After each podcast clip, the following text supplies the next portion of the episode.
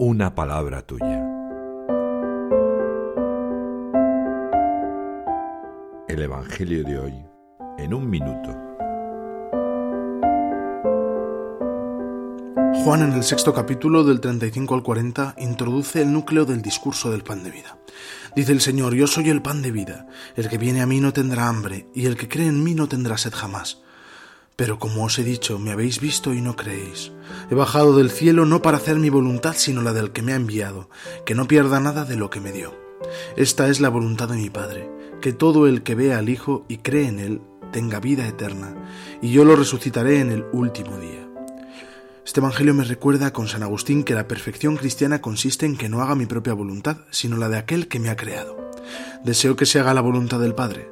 Creo en Jesús o solo en mí mismo. Francisco nos recuerda que Jesús, el pan de vida eterna, se hizo carne gracias a María, y ella le acompañó hasta la cruz y la resurrección. Dice, pidamos a nuestra Madre que nos ayude a redescubrir la belleza de la Eucaristía, para que sea el centro de nuestra vida.